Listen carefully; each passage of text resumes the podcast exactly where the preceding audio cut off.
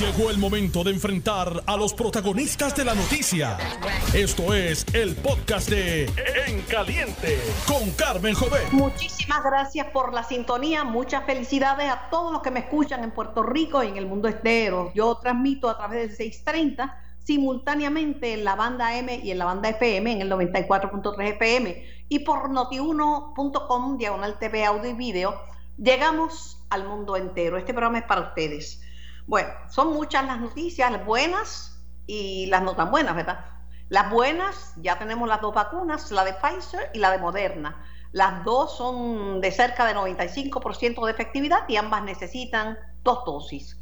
El programa de vacunación ha ido viento en popa. La otra buena noticia es la aprobación del estímulo económico del eh, Congreso tanto para individuos como para negocios, aunque todavía está pendiente eh, lo que respecta a los pequeños y medianos negocios, a los pymes. Pero interesante por demás, y vamos a discutir eso con el economista Antonio Rosado más adelante. Pero la noticia del día es lo que ocurrió ayer en el Senado, que lo transmitimos en vivo y a todo color, estuvimos hablando de esto yo todo el día en, en radio y en televisión. Quedó evidenciada una lucha de poder quedó evidenciada lo que ocurre cuando se pasa la fina línea de violar una confidencia. Y muchas cosas más, pero tengo a alguien que fue presidente del Senado de Puerto Rico en tiempos de gobierno compartido, Kenneth McClintock Hernández. Buenas tardes, Kenneth. Muy buenas tardes, Carmen, y muchas felicidades a ti y a toda la radio audiencia. Te comenté por teléfono, no sé si lo hablamos en, en, en vivo, al aire, que a mí me, preocupaba el tema de que la gobernadora hubiera revelado lo que parecía ser una confidencia, que en medio de una, de una conversación que ella decía que no tenía candidato ni candidata para el Supremo, que él dijera, pues mira, yo me hago disponible. Y, lo reveló al momento en que hacía público sus dos nominados, mm, la jueza Maritere Vignoni y el CPA eh, Lucena, ella para el Supremo, él para Contralor. Ahí lo colgaron y ella eh, la gobernadora retiró su nombramiento, tenía nueve votos. Entonces ahora, Tomás Rivera Chat sacó una lista de shopping de todo lo que había pedido la gobernadora, que se lo pidió directamente al portavoz del PNP, Carmelo Ríos. Que le nombraran al jefe, que le buscaran eh, buenos puestos a sus ayudantes, que nombraran al Contralor y le pusieran a Marisol Blasco en la oficina del Contralor, que le buscaran acomodo a Lian Sánchez, pero sobre todo que nombraran a su marido, al apelativo. Es más, dijo, mira, yo me voy de vacaciones, entonces cuando yo estoy de vacaciones, quien esté interino puede hacer la nominación. Bueno, dame tu lectura porque estoy loca por oírte. Pues mira, eh, yo, yo he participado en muchas ocasiones en este proceso de consejo y consentimiento. Eh, la parte del consentimiento pues es público, pero la parte del consejo normalmente hay unas reglas no escritas que, sugieren que las comunicaciones y los diálogos son más efectivos cuando se hacen discretamente. Este, aquí pues se han violado aparentemente ahora de parte y parte eh, las reglas de las reglas no escritas que rigen ese proceso.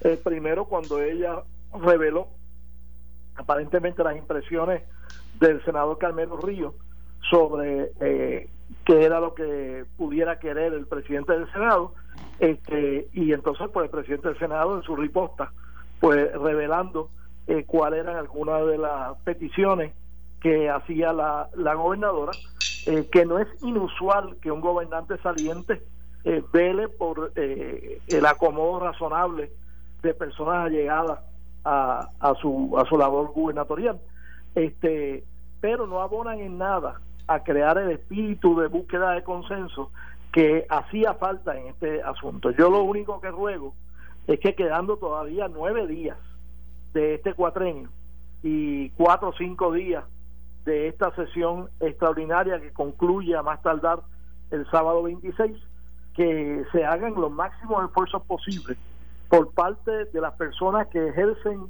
cargos en este gobierno para que antes de que concluya su término puedan dejar debidamente llenadas las vacantes que surgieron durante este término. el, pueblo, que, cada acción este gobierno eh, no espera menos que eso. Cada acción trae una reacción. Tan pronto la gobernadora hizo la ¿verdad?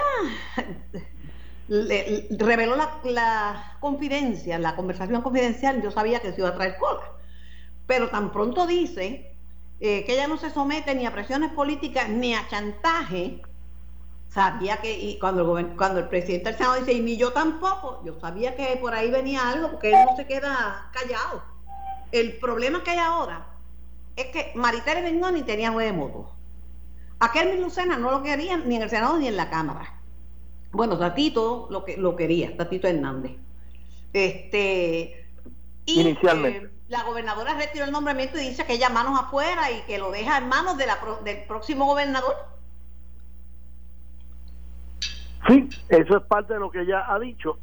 Todavía creo que tanto ella como el liderato legislativo de mayoría deben hacer los máximos esfuerzos por cumplir con la última responsabilidad que tiene nuestro gobernante, que es la de cerrar el capítulo final de un cuatrenio, eh, llenando todas las vacantes que se crearon durante el transcurso de su incumbencia. Ojalá, pero yo no lo, veo. no lo veo venir, ¿sabes, qué? Bueno, yo nunca pierdo esperanza. A ti te, a ti te tocó presidir el Senado en un momento bien difícil con un gobierno partido Eso le va a tocar a Pierluisi. Y al final del día, a pesar de todos los que dudaban de mis rodillas y que dudaban de la capacidad de que prevaleciéramos, prevaleciéramos este, la realidad del caso es que ese cuatrenio eh, concluyó con un final feliz y Puerto Rico pudo echar hacia adelante. Lo que pasa es que ahora mismo, después de una controversia tan cruda como esta, al finalizar el año, en una situación que Puerto Rico está en, la encrucijada, eh, esto es un choque de trenes. En guerra, dicen que en guerra avisada no muere gente. Sí, muere gente. Aún avisada, mueren gente. Y en los choques de trenes también. Y se han violado muchas cosas aquí. Aparte de que por otro lado, ciento y pico de nombramientos para tan poquitos días, yo creo que es una cosa absurda, honestamente. No hay forma de que nadie en su sano juicio pueda pasar un análisis justo y razonable de esos nominados en tan poquito tiempo. Bueno, la, la, la situación real es que todas estas vacantes se veían venir. O sea, ya desde el día que, que la juez Anabel Rodríguez fue nombrada en 2003, whenever haya sido su nombramiento, se sabía que este sábado ella cumplía eh, la edad obligatoria de, retiro este, judicial. Así que esto se viene venido hace mucho tiempo. Eh, las personas envueltas en este proceso han estado evaluando alternativas. En el caso de la Contralor, la Contralor se sabe que su término se venció este pasado verano este, y que tenía que ser sustituida. Así que por lo menos durante los pasados seis meses eh, ha habido personas que han estado enfocados en cómo llenar esa vacante. Así que esto no coge desprovisto absolutamente a nadie.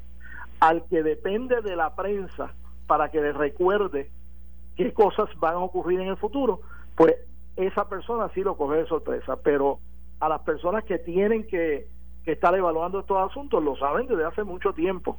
Así que eh, esto no, no nos coge de sorpresa. Ah, no, no, eso es sabido y medio. Y yo he entrevistado un montón de veces a la Contralora y eso se habla y esto de este, este issue yo lo vengo adelantando hace tiempo porque se cumple y porque es un nombramiento literalmente de por vida, hasta los 70 años, que, que no se cede así porque sí. Lo que pasa es que la gente tiene que aprender a, bueno, lo que los reclamos de la gobernadora no eran ninguna bobería, que nombraran al esposo cuando ética gubernamental ha dicho que eso representaba un, una apariencia de conflicto de interés. Ahí te, ahí, te, ahí te voy a decir lo siguiente, estoy en desacuerdo con el director de ética. Podrá ser políticamente incorrecto el que ella nombre a su esposo, pero ninguna ley, ni tan siquiera la ley de ética, puede modificar o puede negarle al gobernador los poderes constitucionales. No, no, no estamos en desacuerdo, estamos de acuerdo. Lo que pasa es. De que posiblemente no debió haberlo hecho, no debió haberlo. Ningún va a cargar Eso es una observación política, no, no jurisprudencial. Exacto. Pues gracias, Kenneth. Muchas felicidades y gracias por tu participación en nuestro Gracias a ti y estaremos por aquí todas las navidades de observadores de todo lo que está pasando. Compra popcorn, ¿sabes? ¿Cómo? Compra popcorn. Ah, no, eso lo tengo hace tiempo. Para primera fila. Bueno, tengo en línea también a quien se perfila como el próximo presidente del Senado de Puerto Rico, el senador José Luis Dalmau. Saludos, senador, buenas tardes. Buenas tardes, Carmen, para ti y para toda tu audiencia. No lo llamo mucho porque sé que después del cantazo que le dio la vida y todo lo que tiene que hacer, yo sé que, pues, tengo que darle un respirito, pero hoy tenía que... No, pero está siempre disponible para, para ti y para tu audiencia y siempre es un placer contestar tus preguntas. Yo lo sé, pero no me gusta abusar. No me gusta abusar nada, pero quería una reacción de lo de esto que está pasando, esta situación. Le, bueno, primero le tengo que independientemente de que de que el gobernador tenga ciertas facultades, se ve fatal y nadie va a cargar con la responsabilidad de, nominarle a la gobernadora a su esposo para, el apelativo Vamos. y de confirmar y de buscarle un trabajo bueno a Lilian Sánchez y a Marisol Blasco que estaban más calientes que el trapo de la plancha desde los escándalos que hubo con almacén de suministro. Todo eso es correcto, pero yo quisiera una cuestión de privilegio personal en tu pregunta para eh, refrescar un poco la historia. Escuchaba a mi amigo, porque es mi amigo y todo el mundo lo sabe, el pasado secretario de Estado y presidente, que debe estar escuchando todavía el programa, Kenneth McClinton, hablando de la gobernadora y su ¿verdad? potestad de llenar las vacantes para el cuatrenio que ella fue elegida. O no fue elegida, pero que estuvo funcionando como gobernante. Es correcto, ¿verdad? Eso fue lo que dijo. Ajá. Eh, le quiero recordar que el Senado que él presidió no le permitió a Aníbal Acevedo Vilá llenar las vacantes del Supremo y se hablaba de aquella famosa frase de Jorge de Castrofón del banquete total, ¿recuerda? Así que los poderes constitucionales funcionan así. El gobernante tiene la potestad de nominar y el Senado de eh, ofrecer su consejo y consentimiento. Aquí se habla de confirmar, no, es consentir a la nominación del gobernante para que luego el gobernante pueda nombrarlo y expedirle sus credenciales para el puesto desde el Departamento de Estado. Así funciona. Así que, aun cuando el proceso puede verse atropellado, aun cuando el proceso debe tener un espacio para que el, legislador, que es el que va a votar, y el país puedan conocer eh, cómo se piensa un nominado a determinada posición, la gobernadora tenía derecho a nominarlo, sí. Sabía que no tenía los votos, sí. El Senado tenía derecho a confirmarlo, sí. Tiene derecho a rechazarlo, sí. Con vista o sin vista pública, sí. Lo demás, pues, es lo que hemos visto en el proceso que no deja de ser atropellado por la fecha eh, que se cierra el año, que cierra eh, la gobernadora su, su final de mandato y que el Senado tiene un cambio en la Asamblea Legislativa, igual que la Cámara de Representantes. Como yo he vivido un ratito, llevo muchos años en esto, también te voy recordar lo siguiente, que tú lo sabes, pero te lo recuerdo. En lo de banquete total, muchos estadistas lo entendieron de la siguiente manera. Por décadas y décadas y décadas, el Supremo era todo de jueces populares. Y entonces entran poco dominado por el tribunal, el tribunal era dominado por nominaciones del Partido Popular. Exacto, porque era el partido histórico que tuvo más años en el poder. Eh, y le tocaba, y como son nombramientos hasta los 70 años, imagínate, pues, cuando tienen la oportunidad, los, estadistas, de tener gente estadista en el Senado, pues se mueven para hacer lo mismo también, estaban más que celebrando y más que contentos por eso. Que yo no pienso que debe estar en manos de ningún partido, porque yo siempre he tenido mis ideas de cómo debe ser las nominaciones para jueces del Supremo, que no debe, yo no creo que debe ser ni el gobernador, ni de la manera en que se hace, yo creo en las escuelas judiciales, eh, hay lugares donde se vota por ellos, pero bueno, ese es el método que tenemos. Ahora qué, José Luis Dalmau, ahora qué procede, ahora qué viene. Kenneth es optimista y piensa que pueden llegar algunos acuerdos todavía en lo que queda. Bueno, eh, yo creo que siempre ha sido optimista y, y, para forzar o reforzar su argumento, estamos a 22 de diciembre, esto cierra el 31, es época navideña, a lo mejor con una parrandita se liman las asperezas y hay un diálogo y llega a un entendido antes del 31 de diciembre, eso puede pasar.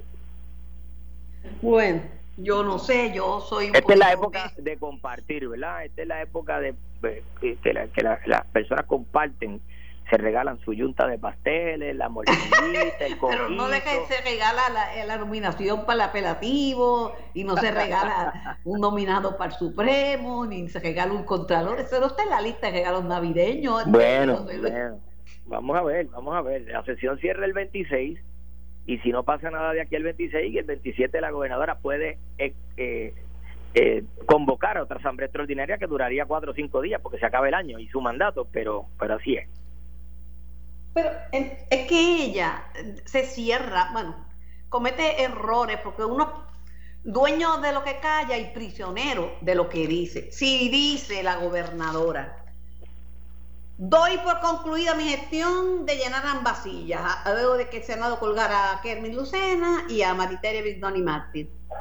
Uno no es tan tajante, doy por concluida, porque siempre hay un día detrás de otro. Claro.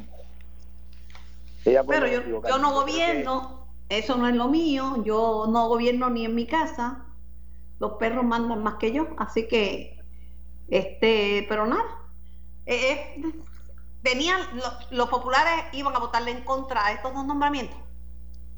Pues mira, yo, eh, yo no puedo anticipar la votación de la juez Maritere Brignoni, sí, después de ver los comentarios que salieron públicos en las redes sociales sobre el CPA que es Mil Lucena, yo pienso, y digo pienso porque eh, no, no tuvo una eh, votación, eh, como se dice, donde, donde se dijeran quiénes estaban de cada bando a favor o en contra, sino que simplemente pues no, no tuvo los votos cuando el presidente llamó, nadie objetó. Eh, así que pienso que sí, que, que, que estamos, estaba la delegación nuestra no favorecía el nombramiento del CPA. En lo de la web Brignoni, ¿verdad? Yo no, yo no conté los votos, no, no conté los votos. Eh, y, y, no, y no hubo el debate porque retiraron el nombramiento. ¿Tú lo, tú lo favorecías en tu, en tu carácter personal?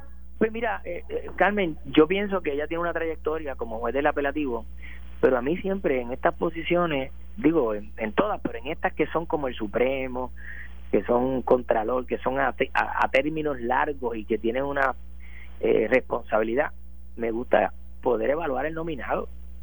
O sea, aquí cuando la comisión de nombramiento solicita que que tenga sus credenciales. Pero fíjate, cuando nominaron a, eh, cuando, cuando el nombramiento de Maite Oronoz para presidir el, el, Supremo, este, pues no se hicieron vistas públicas tampoco. Y eso estuvo mal. mal. Es el problema. que, cuando uno que no puede aumentar soga en casa del, del alcado cuando uno se está Ella dando. Tuvo unas vistas públicas de una semana como juez asociada. Cuando fue nominada a la presidencia, no la Descargue. Y eso estuvo mal. Y como estuvo mal, vamos a seguir haciéndolo mal. No, y en enero el Senado que preside José Luis Dalmau va a coger los nominados de Pierluisi y los va a colgar sin vista. ¿Eso está bien? No podemos seguir eh, repitiendo errores, pero tenemos que recordar la historia para enmendarla. En eso coincido contigo. Yo creo que tanto para el nominado como para el Senado, como para el país, debe haber un informe de comisión, debe evaluarse el nominado en sus méritos y debe tener su día para defenderse, exponerse, ofrecer su agenda de trabajo, decir en una vista cómo piensa ante determinada situación. Eso es lo que yo pienso. Y ajustamos a los pero no, pero, pero no dejo de darme cuenta que han habido malos precedentes. Pero asusta también a los nominados eh, tú sabes que, que, ir a una vista de confirmación eh, o que, que, nos nominen por un cargo importante sea como como como bueno como, como, un, como ir a los leones cada cuatrenio cada senado cada comisión de nombramiento tiene su librito eh, y yo te estoy diciendo hoy cómo yo pienso yo pienso que cada nominado debe tener la oportunidad. Es bueno para el nominado, es bueno para el Senado como institución y es bueno para el país. Ese nominado pueda ser evaluado. Claro que sí. Yo conozco tu librito y tú sabes que le hice en tu librito unas notitas al calce. A mí me hubiese gustado poderle preguntar al CPA, eh, Kemil Lucena, por qué hizo las expresiones que hizo en las redes. A lo mejor me hubiese convencido. ¿Verdad? Eh, eh, pues, pues esas cosas, pues, eh, él no tuvo ese, ese espacio. Punto. Bueno. Gracias ah, al el Senado presidente del Senado, José Luis Dalmao, por su participación en nuestro programa. Que tenga linda tarde y un millón de felicidades. Estás escuchando el podcast de En Caliente con Carmen Jovet de Noti1630. Así mismo es, y tengo en línea telefónica a la infectóloga y epidemióloga, ex epidemióloga del Estado, doctora Ángeles Rodríguez, a quien le deseo Muchas felicidades en esta temporada navideña y todos los días de su vida. Buenas tardes, doctora. Buenas tardes, Carmen, para usted y su radio escucha. Tengo noticias buenas y noticias malas. Voy a dar las buenas primero. Las buenas primero es que tenemos ya las dos vacunas en Puerto Rico. Tenemos dosis de la vacuna de Pfizer y de la vacuna de Moderna. Ambas necesitan dos dosis y tienen eh, una 94.5% de efectividad y la otra 95%. La buena noticia es la aprobación de un estímulo económico que voy a discutir dentro de un ratito con el economista Antonio Rosado. La mala es que Puerto Rico está dentro de las 49 jurisdicciones de los Estados Unidos con el nivel de riesgo más alto y que la positividad continúa entre 8 y 9%. ¿Qué vamos a hacer? ¿Cómo llevar un mensaje claro a la ciudadanía de que tenemos que cuidarnos y no se puede bajar la guardia? Y vacunarnos también. Bueno, lo que tenemos que hacer es mirar esto desde, desde la óptica de la esperanza. Tenemos dos vacunas con una eficacia poco comparable eh, con un perfil de seguridad envidiable. Tenemos la probabilidad de que las navidades que entran, si estamos vivos, podemos tener una fiesta en grande. Ahora, para eso tenemos que llegar allá. Y para llegar allá tenemos que seguir poniéndonos la mascarilla, evitando salir innecesariamente, manteniendo una higiene de manos estricta, manteniendo el distanciamiento social, la mascarilla correctamente puesta, aquellas personas que están en los grupos prioritarios de vacuna, vacunarse. O sea, yo no creo que ningún profesional de la salud que tenga acceso a las eh, herramientas eh, electrónicas de información puede decir que esta vacuna tiene alguna razón para no ponérsela. No hay ningún chip, no hay ninguna eh, intención de controlar el mundo. Lo que hay es una herramienta para proteger su vida y proteger la vida de sus pacientes. Así que los profesionales de la salud que tienen el privilegio de ponerse la vacuna ahora, todos deben correr a vacunarse. Eh, los que todavía no les toca deben cuidarse para poder llegar a obtener la vacunación y que todos podamos lograr una eh, inmunidad de ganado adecuada para poder abrazarnos, besarnos, bailar, cantar trullas, todas esas cosas que nos gustan tanto, poderlas hacer las navidades que vienen, porque lamentablemente 1.400 familias van a ver una silla vacía estas navidades. Exactamente, doctora. Otro asunto que quería traer a ustedes es que, mm, sin evidencia, porque yo le pregunté al doctor Víctor Ramos si hay evidencia alguna, son solo menos comentarios, han dado a entender que los hospitales están colando gente, que están trayendo a la prima, el primo, el sobrino segundo, la esposa del tal, la esposa del mascuán, para colarlos y violentar las fases de las vacunaciones. Pero, y eso se expone, ¿verdad?, a que ese hospital no reciba más dosis de vacuna y que sea multado pero no hay evidencia alguna de que eso haya sido así, porque no hay nombre, no hay apellidos, no hay fechas y no hay denuncias de qué hospitales. A mí me parece que las personas que están haciendo estas denuncias, que de hecho que yo considero que son denuncias irresponsables, y que vi cuando comenzaron y cómo se comenzaron. No quiero entrar en la controversia de quién crea la noticia. Para sí, yo sé quién crea, doctora, y yo sé porque yo sé eh, que hay comentaristas eh, radiales y televisivos que necesitan, pues, ¿verdad?, de, de, ese tipo de noticias.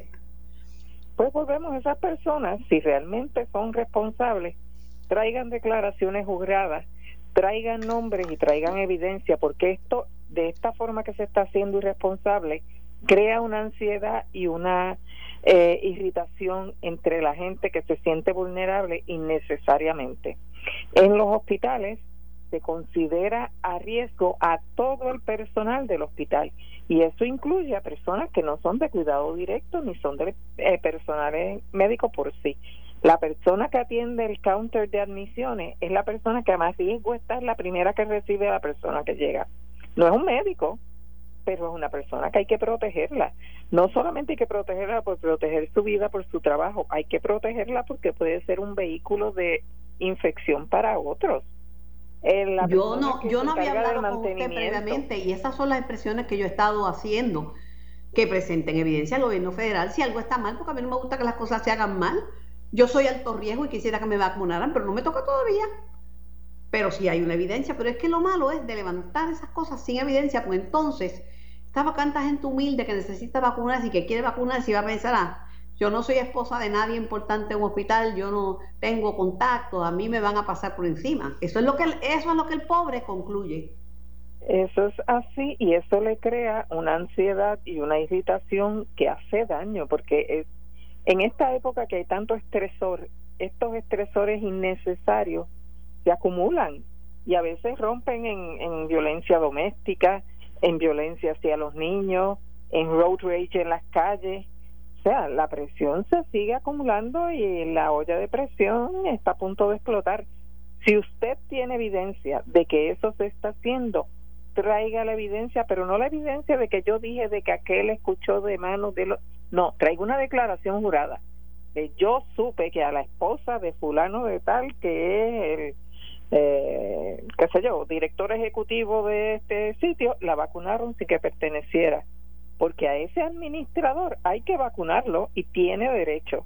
Y aunque no le guste a alguien que lo vea, eso no es saltar las, eh, las categorías. Cuando se habla de hospitales, se habla de todo el que está dentro de un hospital, porque todo el que está y labora en una unidad hospitalaria está a riesgo, incluyendo, el personal de mantenimiento los desperdicios biomédicos y hacen la limpieza, que eso también a riesgo. Pues claro que sí.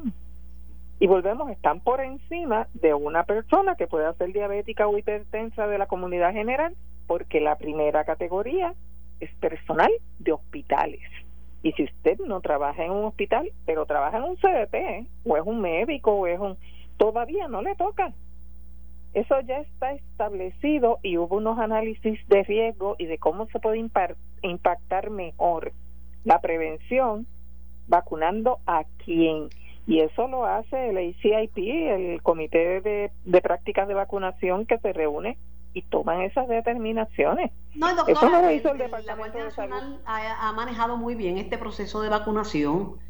No todos lo hacemos mal, hay cosas que hacemos bien y, uno no puede encontrarlo todo mal porque hay cosas que están bien. Pues este, eventualmente le va a llegar su turno, protéjase y espere su turno. Tranquilo, va a llegar.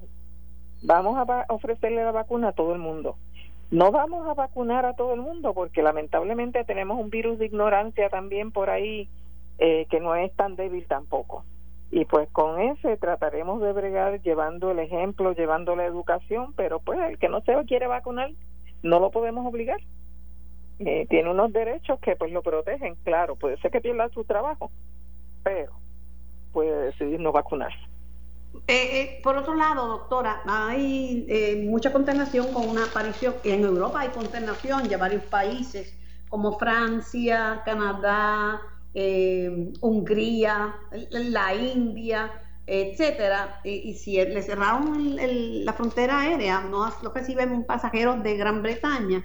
Y Gran Bretaña también ha iniciado un, un encierro preventivo, un lockout, y cerró las importaciones a través del Canal de la Mancha, etcétera, etcétera, de una nueva cepa del virus. Sabemos que los virus mutan, como ha mutado este la influenza. ¿Cuántas variedades hay de dengue? ¿Cuántas variedades hay de, influenza? Cuando salió H1N1, eso fue, usted sabe, pero increíble. Este, pero el impacto de esa nueva, el que sepa a ciencia cierta, que asegure que conoce el impacto de esa nueva cepa, pues yo creo que no, le falta un poco a la verdad. Sí, lo que se sabe, o sea, la, la información que está disponible a través de la Organización Mundial de la Salud es que en diciembre 14 se inició una vigilancia eh, virológica en el área del sur de Inglaterra porque se vio un aumento de casos y con todas las enfermedades virales de temporada, con la influenza principalmente se hace todos los años, se hace ese tipo de vigilancia, que es que se toman muestras y se busca si ese virus que está circulando es el virus que siempre ha estado circulando o hay algún cambio. En los virus hay dos eh, características que pueden establecer cambio. Una es la varianza y otra es el cambio. La varianza son segmentos pequeños del virus que cambian, que lo hacen distinto, pero que no cambian la naturaleza del virus. El cambio es un cambio lo suficientemente grande en la formación del virus para convertirlo en un virus distinto y que requiera, en el caso de la vacunación, eh, una herramienta nueva. Pero no este se sabe si reduce el impacto, eh, si el virus puede reducir el impacto de, la vacuna o la efectividad de la vacuna. Hasta ahora no y no se espera que ocurra porque lo que ha ocurrido en este en este cambio en esta cepa nueva es varianza. Han habido unos segmentos de la proteína, de una proteína que se llama proteína S, y unas eh, cadenas de aminoácidos en el virus que lo han convertido en un virus nuevo y de hecho el virus se llama SARS-2, eh, SARS-CoV-2, eh, Covirus 2, NVUI, que quiere decir virus bajo investigación, 2020 12 raya 01. Eso lo que quiere decir es como la H1N109 California. Eso lo que quiere decir que ese apellido quiere decir que es la primera variación de este virus que se ha detectado. Por eso se ha visto, la, la, prima, la prima de influenza, la H1N1, que cuando salió también pues eh, causó mucho impacto, pero los virus mutan. Pero tampoco... Sí, pero es porque en el caso de H1N1 fue un cambio, o sea, no fue una varianza, fue un cambio. y cambió lo suficiente como para convertirse en una cepa con potencial pandémico, porque la experiencia que teníamos con H1N1 anterior era de otro virus distinto. Y de hecho fue lo que ocurrió, una pandemia. En este caso, este virus lo que ha demostrado hasta ahora es que en los sitios donde está ha habido de un 40 a un 70% más de infecciones, lo que sugiere que es más fácil de transmitir, pero no ha habido evidencia de que sea ni más severo ni más mortal. Y de, hecho, no solamente eh, se ha identificado en Inglaterra, se ha identificado en Australia, en Dinamarca, en Islandia, en Italia y en los Países Bajos. Y el, el virus que, se identificó, la variante del virus que se identificó en Sudáfrica, es diferente a la de Inglaterra. A esta que está ahora. Eso es correcto. Es diferente. Eh, y pero, pero mire, doctora, yo lo voy a poner más sencillo ya hay que seguir con la mascarilla, con el lavado de manos y el distanciamiento físico, porque esa es la prevención, no únicamente para ese, para cualquier virus respiratorio. Y vamos a presumir en el peor de los casos que eso no es lo que sugiere eh, la información que hay hasta ahora, pero presumamos que la vacuna no pueda eh, afectar el virus nuevo, pero afecta el virus que está funcionando. Y si nos protegemos contra ese, pues ya no nos tenemos que preocupar de ese, ya nos preocuparemos del otro más adelante.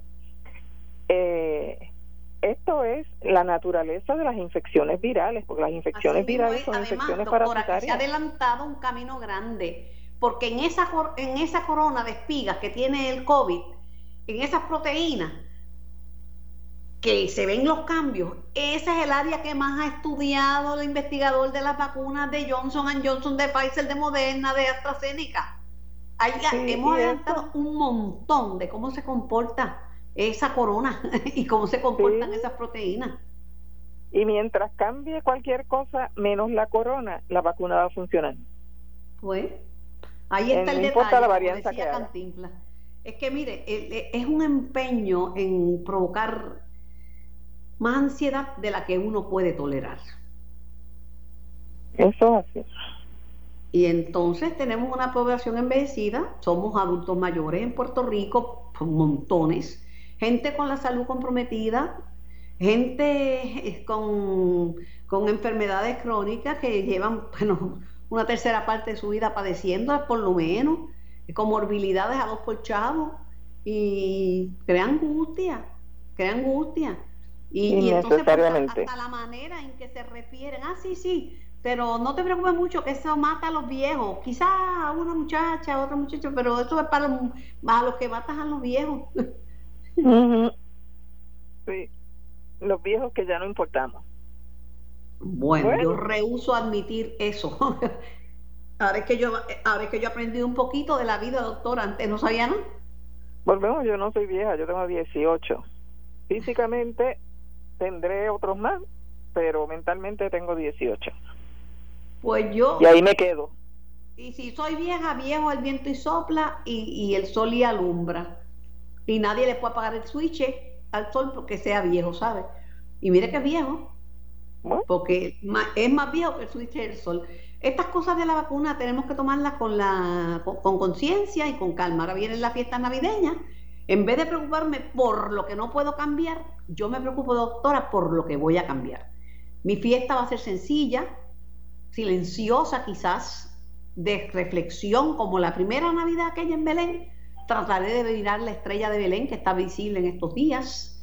Y ay, comeré en familia con mi núcleo, que es bien pequeñito. Y así será mi Navidad en este año. Cantaré a Galillo Pelado, sola, algún Pues villancico. claro. Pero en casa, toda en casa.